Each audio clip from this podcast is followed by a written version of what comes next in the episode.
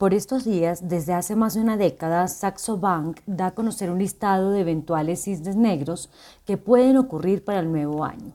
La banca de inversión danesa entregó este listado para 2020. El Brexit será un éxito. Hungría dejará la Unión Europea. El Banco Central Europeo cambiará de guardia. La inflación en Estados Unidos se disparará. Trump creará una tasa a todos los productos consumidos que son fabricados fuera del país. Los demócratas ganarán y pondrán a su candidato en la Casa Blanca. Y ojo, las cotizaciones de las empresas farmacéuticas descenderán 50%.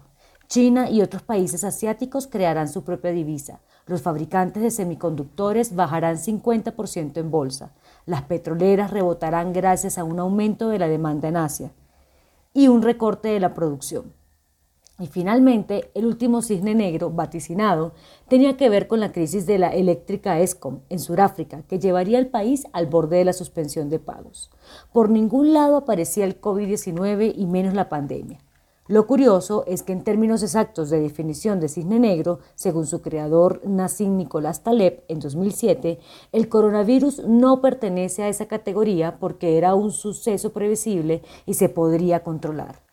Igual que para Bill Gates y Garrett, quienes afirmaron que esta tragedia era completamente predecible. La teoría del cisne negro descansa sobre sus sucesos inesperados, que encierran sorpresas disruptivas que multiplican su impacto. Para Taleb, los cisnes negros son más explicables, comprensibles y entendibles a posteriori, luego de que suceden. Las personas corrientes y analistas económicos viven ajenos a las señales que se producen y no perciben los indicios de una eventual ocurrencia. Identificar este tipo de riesgos que no figuran en el radar de nadie es muy complejo y cuando suceden sorprenden y cambian todo. Están ligados al azar o a la acumulación de microsucesos que no se perciben como un todo pero generan cambios.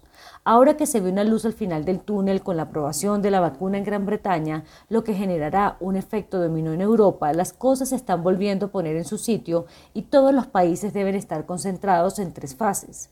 Una de aprobación local de la vacuna, dos de logística de vacunación y tres de producción en masa, pues la vacuna se vence y quizás sea un operativo que se debe repetir en un par de años. La crisis económica generada por la pandemia llegará a su final en lo corrido 2021 a la luz de los pronósticos de crecimiento económico de todos los países del mundo hechos por la banca multilateral. Solo Colombia se dice crecerá en su PIB más de 4,25% según la OCDE y 5% según las autoridades económicas locales. Así las cosas, se ve venir un periodo de vacas gordas, un tiempo en que se debe tener especial cuidado con el plan de vacunación y, por qué no, más atentos a esos cisnes negros que sorprenden de vez en cuando. Taleb escribió en New Yorker que el principal peligro siempre ha sido la hiperconectividad las redes que proliferan, ya sean físicas o virtuales, inevitablemente incorporarán más riesgos para la sociedad, como el pirateo en las redes de información o la mala gestión por parte de las entidades financieras, instituciones o gobiernos estatales. Habrá que intentar identificar cuáles son los cisnes negros que se están formando silenciosamente.